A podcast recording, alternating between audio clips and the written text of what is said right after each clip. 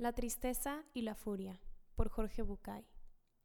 En un reino encantado, donde los hombres nunca pueden llegar, o quizás donde los hombres transitan eternamente sin darse cuenta, en un reino mágico, donde las cosas no tangibles se vuelven concretas, había una vez un estanque maravilloso.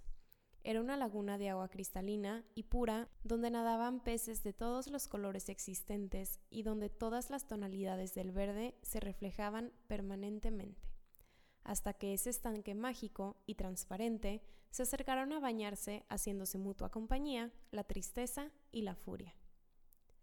Las dos se quitaron sus vestimentas y desnudas las dos entraron al estanque.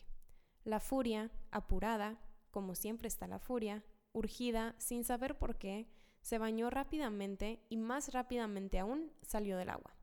Pero la furia es ciega, o por lo menos no distingue claramente la realidad. Así que, desnuda y apurada, se puso al salir la primera ropa que encontró. Y sucedió que esa ropa no era la suya, sino de la tristeza. Y así, vestida de tristeza, la furia se fue muy calma y muy serena, dispuesta como siempre a quedarse en el lugar donde está, la tristeza terminó su baño y sin ningún apuro, o mejor dicho, sin conciencia del paso del tiempo, con pereza y lentamente salió del estanque. En la orilla se encontró con que su ropa ya no estaba. Como todos sabemos, si hay algo que a la tristeza no le gusta, es quedar al desnudo. Así que se puso la única ropa que había junto al estanque, la ropa de la furia. Cuentan que desde ese entonces muchas veces uno se encuentra con la furia, ciega, cruel, terrible y enfadada. Pero si nos damos el tiempo de mirar bien, encontramos que esta furia que vemos es solo un disfraz y que detrás del disfraz de la furia, en realidad, está escondida la tristeza. Hola, hola a todos. Bueno, el día de hoy les quería compartir esta historia que me encanta. Es un cuento corto de Jorge Bucay, que de hecho eh, la podemos encontrar en su libro que se llama Cuentos cortos para pensar.